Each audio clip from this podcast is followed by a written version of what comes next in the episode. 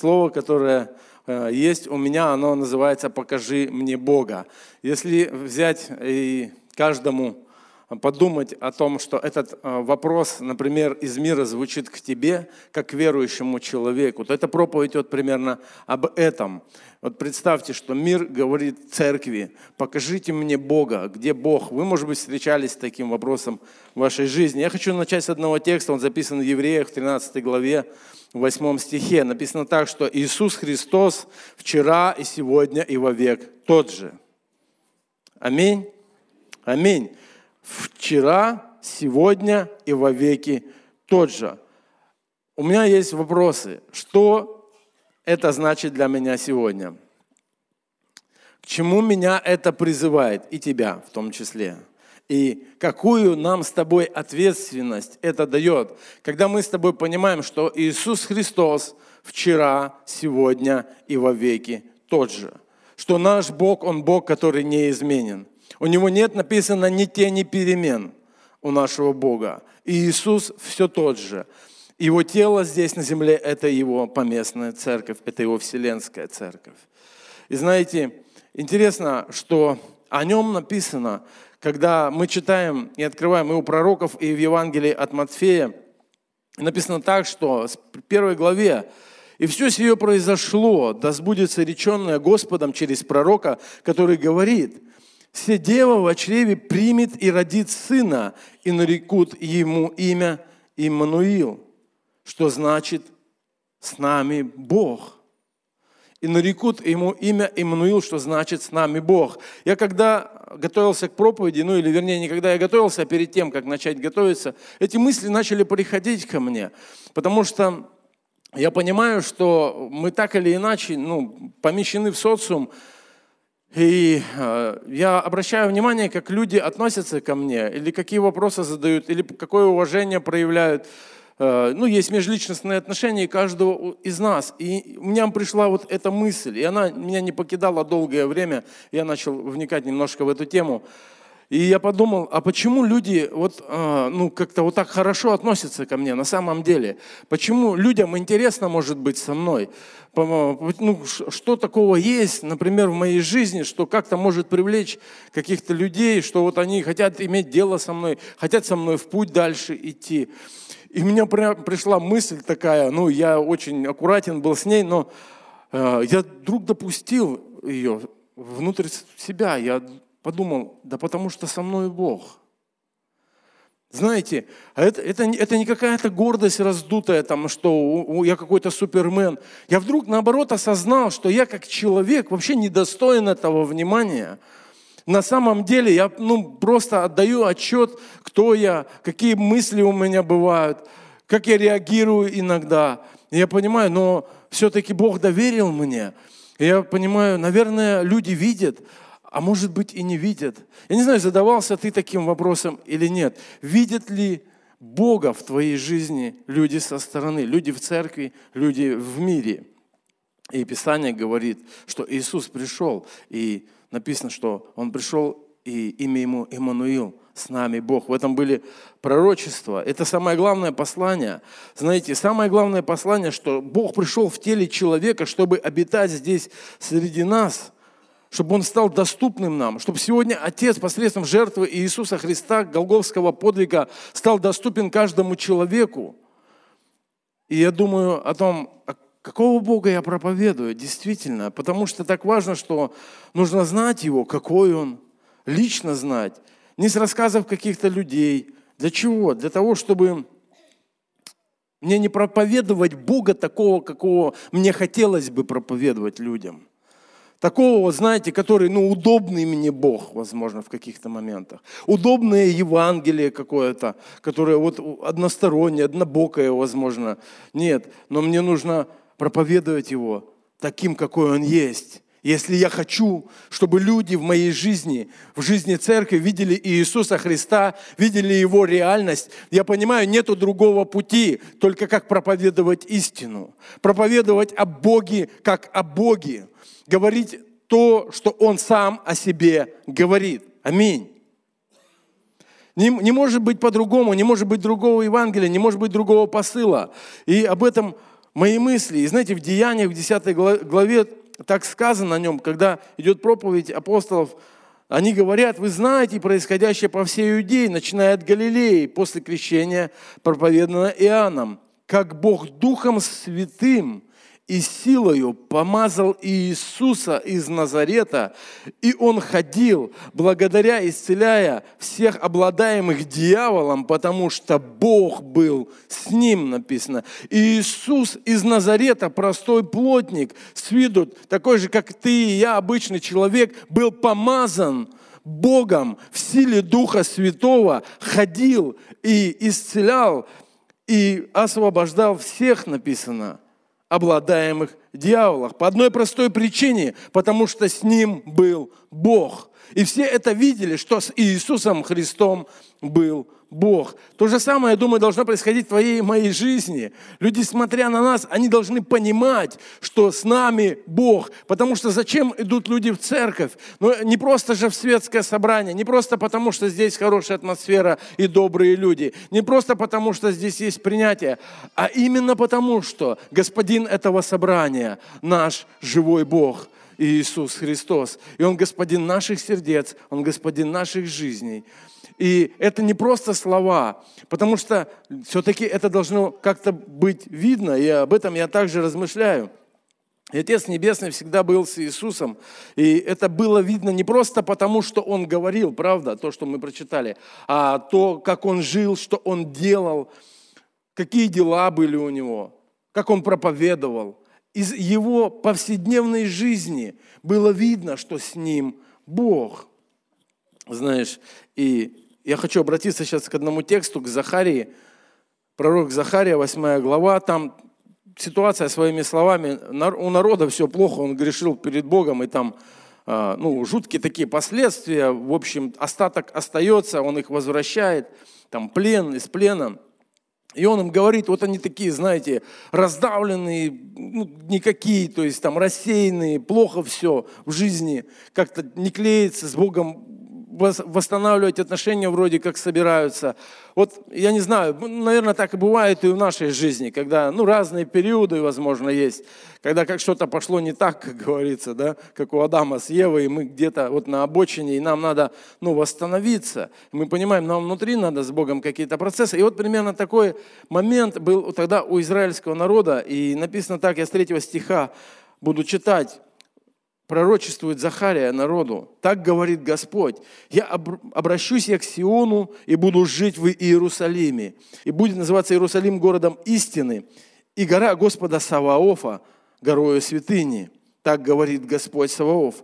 Опять старцы и старицы будут сидеть на улицах в Иерусалиме, каждый с посохом в руке от множества дней, и улицы города сего наполнятся отроками и от, отроковицами играющими на улицах его. Так говорит Господь Саваоф. И дальше пророк говорит, если это в глазах оставшегося народа покажется дивным в дни сии, то неужели оно дивно в моих очах? Вот, вот перспектива Бога на свой избранный народ, в каком бы состоянии он ни находился. Знаешь, когда кажется, что ну, вообще все плохо, все как-то вот так не клеится, все, все ну, вот не очень. У Бога есть перспектива. Конечно, там есть пророчество об Иисусе Христе, о том, что будет происходить с израильским народом. Мы сегодня это знаем. Но в тот момент народ ну как-то не видит так, народ не чувствует так. И он говорит, если вы прямо сейчас вообще не понимаете, как это произойдет, вы дивитесь, вау, что-то Бог говорит тебе сегодня, ты будешь благословен, ты слышишь это слово и думаешь, ну это, наверное, не ко мне. И говорит, Бог благословит тебя, Бог выведет тебя из той ситуации, в которой ты есть. Бог справится, силен справится справится с твоей болезнью, тебе надо поверить, тебе надо довериться Ему. Бог выведет тебя из тупика, Бог выведет тебя из кризиса. Это не просто от ума. Если ты это получаешь в своем духе, то будь чутким. Да, можно удивиться, сказать, да как Бог это сделает? Знаете, мы обычно так можем ну, молиться за других людей, в проломе стоять. Мы можем вдохновлять других людей, говорить, у тебя получится, все нормально, Бог, смотри, что написано, цитировать Писание, вдохновлять, проповедовать, люди каются, люди исцеляются, ты помолился, человек исцелился, ты сам болеешь, у тебя ничего не происходит. И когда это касается нас, когда это касается меня, я иногда обнаруживаю, что а я как-то немощен в этой вере, так как я вдохновляю других людей, так как я говорю другим людям, так как я проповедую, так как я думаю, мечтаю, я вдруг обнаруживаю, что в моей естественной жизни сегодня, возможно, ну, как-то нету этого драйва вот такого, как я говорю другому о Боге, но я верю, я как высвобождаю высвобождаю это все. И вот мой вопрос, а почему так происходит, что за процессы такие внутри нас? И знаешь, когда Бог вдруг, ну, правда, я не знаю, у меня множество свидетельств, сейчас не буду на этом заостряться, когда ты совершенно уже не ожидаешь, ну, помолился или, или вообще не молился, Бог вдруг берет и что-то делает в твоей жизни. Ну, потому что Он суверенный Бог. Он просто берет и делает, он берет и благословляет. Он берет и открывает какую-то дверь, ты даже не смотрел и не стучал, и не знал, и не знала в эту сторону. Когда Бог берет, открывает эту дверь, и ты, вау! Так бывает у вас? У кого так было в жизни? У вас есть, вот. Когда ты, ты не ожидаешь, ты только помыслил в сердце, возможно, своем, помечтал о чем-то добром, хорошем, соответственно, с его волей, но это так далеко, это кажется вообще невозможно достигнуть. Но Бог берет, открывает. Послушайте, я думаю, что каждый из нас так пришел к Иисусу Христу. Я думаю, что каждый из нас не планировал а, фу, какую-то формулу отрыть, чтобы, знаете, Бога познать. Как-то вот логически а, свести все, и я буду знать Бога. Нет, я думаю, Он открылся нам очень неожиданно, правда? Он открылся нам, ну, навер, наверняка не в лучшем нашем состоянии. И мы, вау! А Бог говорит, вы думаете, я удивился? Знаете, я Бога нашел, аллилуйя. Вы помните, вот, когда уверует человек, вот это вот, я Бога нашел, знаете, открытие сделал. Но ищем мы, а находит Он, так говорит Писание. И Бог, знаете, Он не удивляется.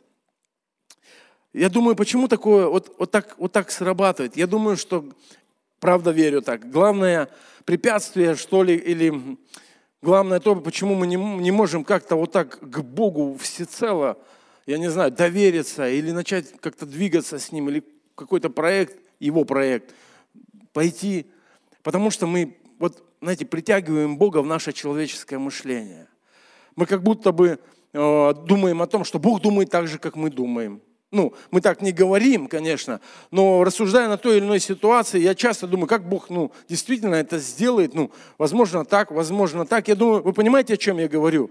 Когда вы молитесь Бога о, как, о какой-то ситуации в вашей жизни финансовой, вы же начинаете все равно искать, ну, моменты, потому что, ну, ты же не будешь сидеть сложа руки и просто ждать, что сейчас что-то упадет. Но это нормально. Ненормально, когда мы начинаем, знаете, Богу руки выкручивать в этой ситуации. И, и как будто бы, ну, вот только так вот Он меня может может благословить и, и больше никак. И мы такие, как сухари какие-то становимся, я думаю, в этот момент с Господом, потому что надо всегда же иметь вот это место в сердце для Духа Святого, для Его водительства, для Его словознания, для Его откровения, для Его чудес церкви, для Его помазания, для силы Божией, в которой ходил Иисус, в которой ходим мы с тобой. Всегда, всегда надо иметь это, надо ревновать об этом, надо жаждать. И в Захарии дальше, в этой же 8 главе, 23 стихе, пророк, заканчивая, говорит, так говорит Господь Саов, будет в те дни, возьмутся 10 человек – из всех разноязычных народов возьмутся за полу Иудея и будут говорить, мы пойдем с тобою, ибо мы слышали, что с вами Бог. Знаете, вот Бог избрал израильский народ не для того, чтобы, ну, сделать их просто счастливыми. О, Он отделил их для того, чтобы их, знаете, обезопасить от этого мира и там кормить, холить, лелеять, наглаживать их, говорить, что я ваш Бог, поклоняйтесь мне. План Божий был совсем в другом.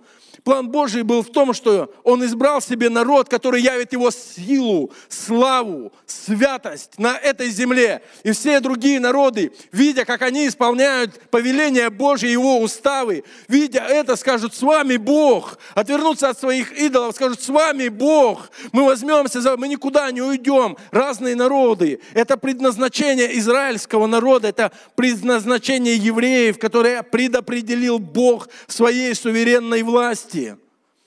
Я верю, что у идеи еще и есть путь, и мы с вами знаем это из Писания, но сегодня вот эти 10 человек, взятых из разных народов, это мы с вами. Много Писания говорит об сегодня церковь исполняет волю Божью здесь на земле. Сегодня церковь является, как мы сегодня в начале служения говорили, светом этому миру солью этому миру. Церковь является по определению, не по заслугам, не по каким-то просто, вот знаете, исполнительным делам только – Светом, потому что мы имеем внутри себя Духа Святого, потому что мы светим этими отношениями с Иисусом Христом этому миру. Об этом сегодня речь. Я не знаю, какие мысли приходят у тебя, как, как должны люди увидеть в церкви Бога, как должны люди увидеть в твоей жизни реальность Иисуса Христа. Об этом я размышляю, знаете, потому что это настоящее обетование, которое есть у нас. Как это может быть в моей жизни. Я, размышляя над этим, подумал. Но первое, знаете, как может быть видно? Видно, когда Бог благословляет, правда? Ну, когда Бог благословляет, не значащее, ну, типа меня вот, этого мира, знаете, там, Он берет для того, чтобы посрамить этого мира и что-то делает в моей жизни просто, освобождает меня от наркотика.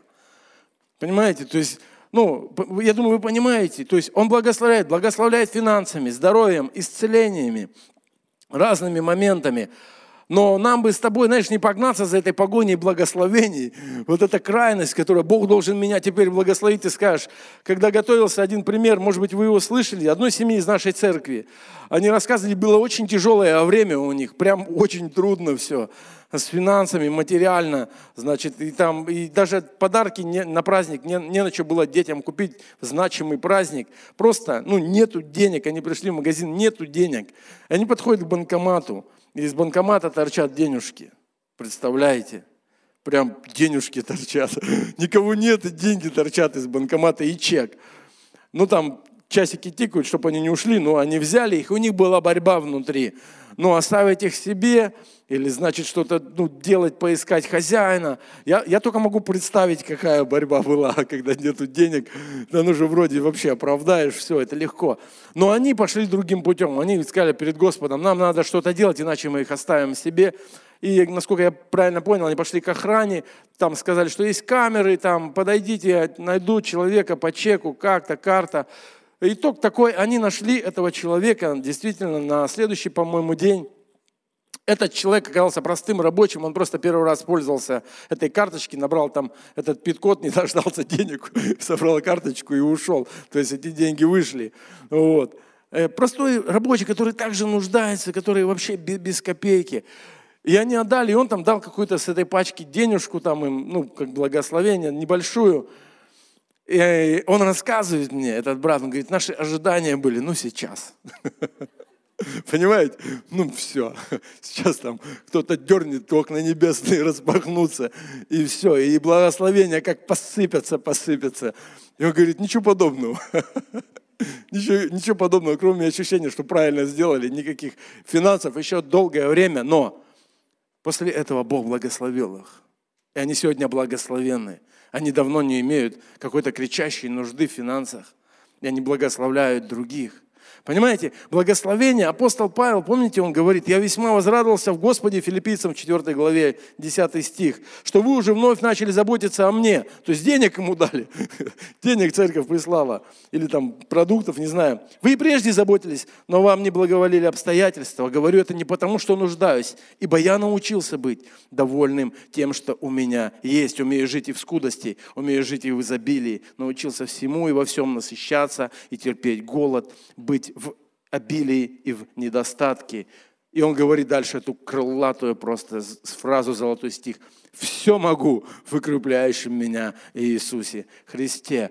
Вот как мы можем видеть друг друге Иисуса. Вот как мир может видеть Бога в церкви, Бога в твоей жизни, когда ты умеешь действительно жить свято перед лицом Божьим и в изобилии, и в недостатке. Когда ты действительно научился этому, мир этого не может. Я не знаю, без Бога вообще, мне кажется, это нереально. Мир живет от обстоятельств, на мой взгляд. Могу ошибаться. Потом, о чем я думаю? Я думаю, Божья защита и охрана всегда есть. Всегда видно, что с человеком Бог, какие-то ситуации, действительно, у меня нет времени рассказывать про эти потерянные сумочки, деньги разные, которые мне сверхъестественно вообще Бог возвращал, барсетки там в магазинах оставленные, что только не было, где только не оставлял. Бог всегда мне возвращал. Еще не было такого, чтобы я потерял паспорта, документы, постоянно, как тот рассеянный с улицы бассейны. Знаете, Бог там покрывает меня. Просто это защита и охрана Божья. Его ангелы просто, они рядом с нами. И это тоже может быть видно. Просто видно. И защита от всяких нечестивых людей, когда мы молимся, замышляете замыслы, но они рушатся. Говорите слово, и оно не состоится, ибо с нами Бог, он говорит. Понимаете? Ибо с нами Бог. Это уверенность, которая была в народе Божьем. Исцеление и чудеса, как твои, так и через тебя. Я думаю, то же самое. Э, как так? Болел, ну, опять могу о себе рассказывать очень много. То есть у меня есть сверхъестественное там исцеление, вообще, простите меня, конечно, за подробности, от венерических заболеваний, от моей беспутной жизни, вообще не поймешь а, какой, то есть без единого лекарства, без единого лекарства Бог сверхъестественно исцелил меня. Аллилуйя. Это реальность моей жизни. Сверхъестественно. Понимаете? То есть помимо вообще всего прочего, наших просто головных болей, давай помолимся, что у тебя рука, давай палец, давай помолимся. То есть у нас есть это обетование, мы к нему прибегаем, и мир видит это. Как нас, так и через нас Бог действительно исцеляет. Помните, Никодим пришел к Иисусу, он говорит, о, ты учитель, пришедший от Бога, говорит Иисусу. Ибо таких чудес, как ты творишь, никто не может творить, если не будет с ним Бог. Если не будет с ним Бог. Молитесь о людях, молитесь друг о друге, об исцелении, молитесь, не ослабевайте в вере. Бескорыстная помощь другим. По-настоящему бескорыстно эта тема тоже часто поднимается. Я думаю, через это тоже мир видит. В Галатам, говорит, помните, в шестой главе, «Делай добро, да не унываем, иначе в свое время пожнем, если не ослабеем». Да коли есть время, будем делать добро всем. Слышите? Всем, а не им паче своим поверить, там написано. А апостол Павел говорит в Деяниях в 20 главе, в 35 стихе, он говорит, во всем показал я вам, что так трудясь, надо поддерживать слабых и памятовать слова Господа Иисуса, ибо Он сказал, блажение давать, нежели принимать. Помогайте бескорыстно другим. В этом видно церковь в нашем участии. Не просто мы, как тимуровцы, что-то делаем с вами. Действительно, мы делаем, потому что мы любим Бога. Мы очень любим Бога, мы любим Иисуса, мы понимаем, что Он хочет благословить какого-то человека, какой-то народ, кого-то из церкви. Мы включаем сердце, и за этим следуют наши дела. Бескорыстная помощь. Я думаю, через это тоже очень видно Бога, через какие-то вот такие простые примеры – я думаю, видно очень сильно Иисуса в нашей с тобой жизни, если у нас нет компромисса с грехом. Если мы не идем на компромисс с грехом, если мы твердо стоим. Знаете, так бывает, я раз обнаружил в своей жизни, я сейчас не хочу никакие примеры приводить, а, ну, знаете, такие личные, частные или ваши. Каждый знает, о чем я говорю, и каждый понимает от Духа Святого, есть у него компромисс с грехом или нет. Потому что, когда есть компромисс с грехом, это и неверующие понимают, это не глупые люди, они пристально наблюдают за вами, как вы живете. И если есть компромисс с грехом, если как-то есть, вот, значит, какое-то вот такое плавание, нет твердости – то это видят, и навряд ли через это они увидят Бога. Знаете, я простой пример приведу, как я вдруг себя обнаружил. Я думаю, знаете, пишешь, когда печатаешь что-нибудь, проповедь или пишешь, и слово «Бог» я пишу с маленькой буквы, бывает. Ну, забываю, раз пишу, пишу, пишу, раз с маленькой буквы, потом читаю, Бог с маленькой буквы написал. У меня прям так срабатывает, я не знаю, как у вас. Я и церковь с большой пишу. Ну, на всякий случай, как Иов за детей молился. Я и Бог, и церковь пишу с большой буквы. Думаю, «Э, хочу, пишу. То есть все. То есть, правда, я так пишу. Вот, понимаете? Вот, а то, что ты судишь, например, другого, ты как-то, ну, это, ну, ну, это так, знаете, посудачить, может быть. Ну, это так. Ну, это как бы за глаза поговорить. Я, я говорю о себе сейчас. Я не о тебе говорю, вы не такие, я знаю. Понимаете, о чем я? Что-то у нас, о, что, ну, о, мы, ну, а где-то вот оно, ну, простая естественная жизнь, и раз, и все. И я думаю, это все стирает, какая-то формальность, религиозность остается. Я так размышляю, я так думаю. И последний пункт, который вообще я верю, что он основной, это так, как мы с тобой проходим трудности. Кто скажет аминь? Аминь. Понимаешь, церковь? Так как церковь проходит трудные времена, так как ты лично проходишь трудные времена и вызовы в твоей жизни, действительно, на мой взгляд, может явить славу Божью, явить реальность Бога в твоей жизни. И не обязательно, что после этого придет какое-то благословение. Но я уверяю вас, если неверующий человек просто увидит, как вы что-то потеряли в финансовой сфере по разным причинам, но вы сохранили мир, радость, праведность во Святом Духе, и вы наполнены Богом при этом, я уверяю вас, они увидят Бога. Аллилуйя. Когда мы проходим через ситуации болезней, когда мы проходим через ситуации э, болезни детей или неудач детей, или смерти родных и близких, так как мы проходим все эти трудности, все эти вызовы, это очень сильно будет показывать нашего Бога, того, в кого мы с тобой уверовали. Очень яркий пример, на мой взгляд, это Иосиф. Все читали книгу про Иосифа, «Бытие», там, «Бытие» про него написано. Он был одним из, из 12, да, сыновей Иакова. И он был любимый его отца. И отец его особенно к нему благоволил. И он доносил до отца худые слухи про своих остальных братьев. Ну, я правда думаю, если в Библии есть слово «худое», это не просто он придумывал что-то. Я думаю, что там имело место чему-то быть по-настоящему. Худые слухи, то есть он как-то правду любил. Отец ему там разноцветные одежды шил. И вот братья, они, написано, они вообще не возненавидели его. Израиль любил Иосифа больше всех сыновей своих, потому что он был сын старости его, сделал ему разноцветную одежду. А про братьев написано, и увидели братья его, что отец их любил более всех братьев его, возненавидели его и не могли говорить с ним дружелюбно. Мне напоминает это, как фарисеи относились к Иисусу Христу.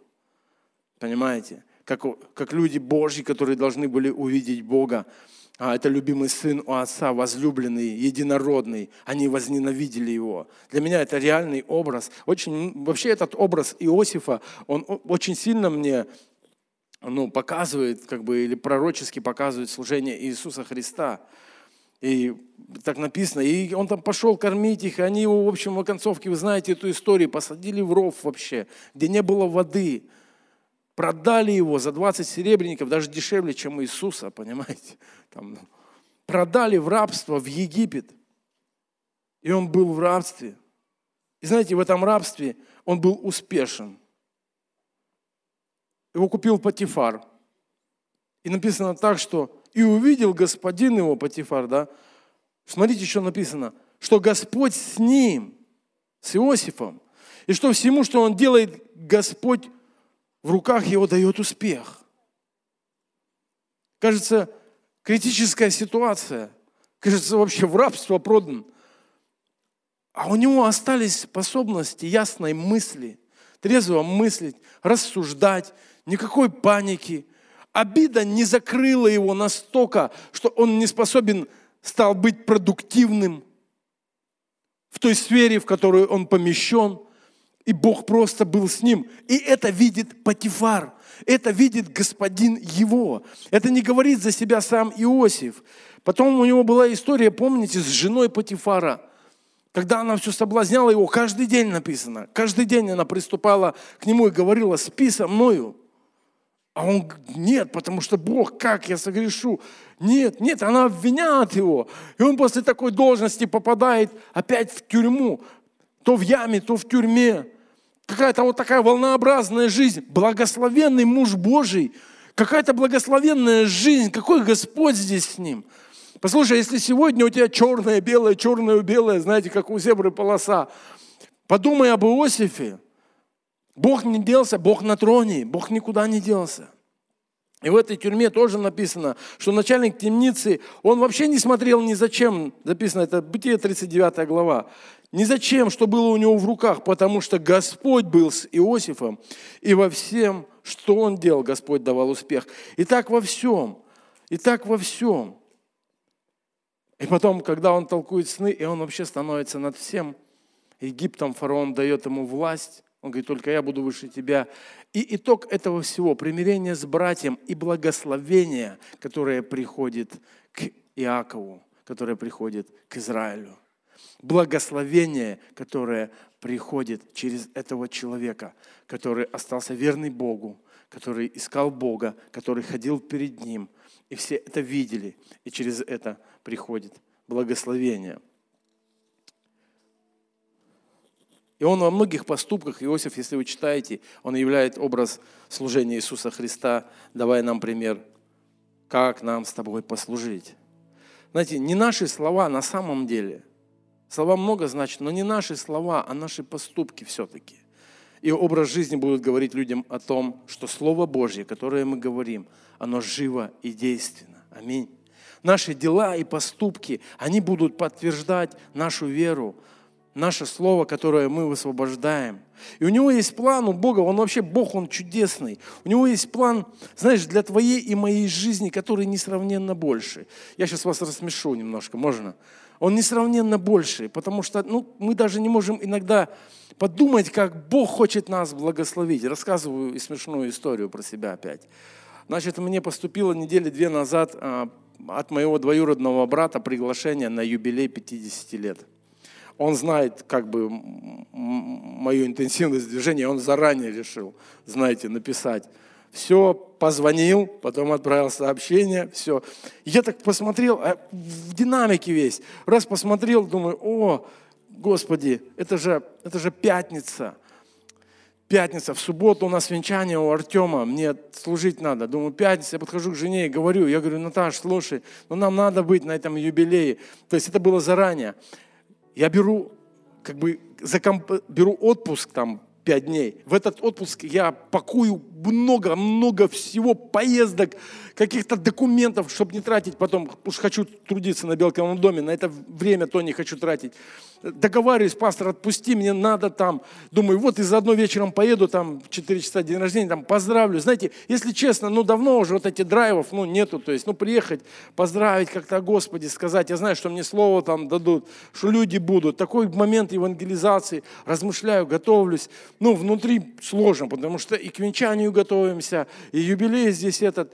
В концовке я оказываюсь в пятницу в городе, мне надо через пробки вернуться за женой в Плотниково. Кто ездил, знает, что такое пробки эти, да? Это вообще, то есть там стоишь бесконечно. Но мы успеваем, мы пристраиваем детей, мы одеваемся красиво, ну как на юбилей. Мы там едем, подарка нет, едем в магазины, ходим в сувенирный магазин, выбираем подарок, 50 лет, там, такой хороший, классный, общаемся с ней, там, то, садимся, едем, приезжаем вовремя, вовремя приезжаем, я захожу в это кафе, а, там свадьба какая-то идет, я так думаю, что-то не то. Я говорю, а что такое? Кафе, там есть в Станиславском кафе, есть на площади Станиславска два одинаковых названия у этих кафе похожих. Или похожих, или прям одинаковые. Они говорят, а вы не сюда, наверное, вам вот туда вы перепутали. Я говорю, да у меня же есть текст. -то. Садимся, ну ладно, поехали туда. И едем, и жена мне говорит, слушай, позвони сестре все-таки. Вот прежде чем мы сейчас вот это вот, позвони. Я звоню сестре, она мне говорит, да ладно. Я ей рассказываю, мы вот тут это, где вы все? Она говорит, да ладно, ты что, приехала? Я говорю, ну, она говорит, ты на месяц раньше приехал. Вот я говорю, рассмешу. Вот вам смешно, мне вообще нет. Вот тогда, сейчас тоже смешно. Мне вообще нет. Я говорю жене, я говорю, я вообще не понимаю. Я представляю, если бы это была она, Господи помилуй. Если бы, а, просто, ну это все, короче. Я, я не справился бы, правда. Я бы не справился, как она с этой задачей. Она справилась.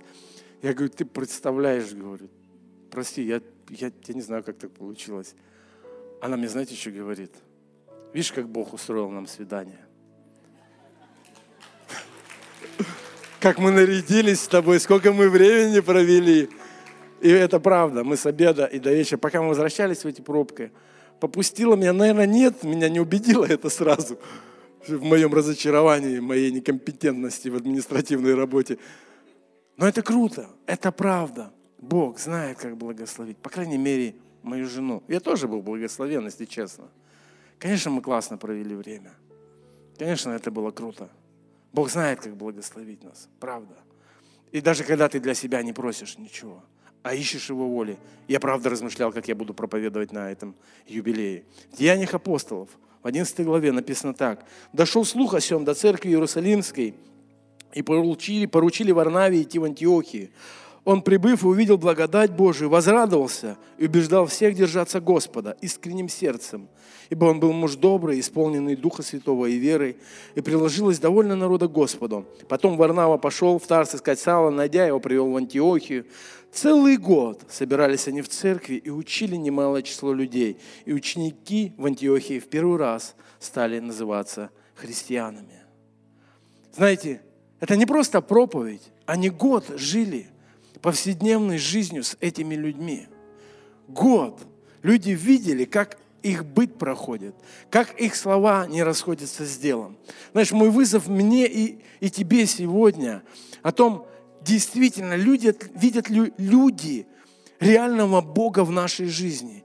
Видят ли люди Бога в церкви, такого, какой Он есть на страницах Священного Писания?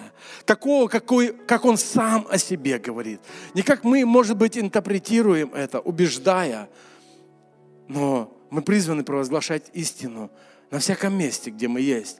Это правда, на работе, в семье в своей, в разных ситуациях ты сейчас сам, может быть, проходишь. Подумай не о себе.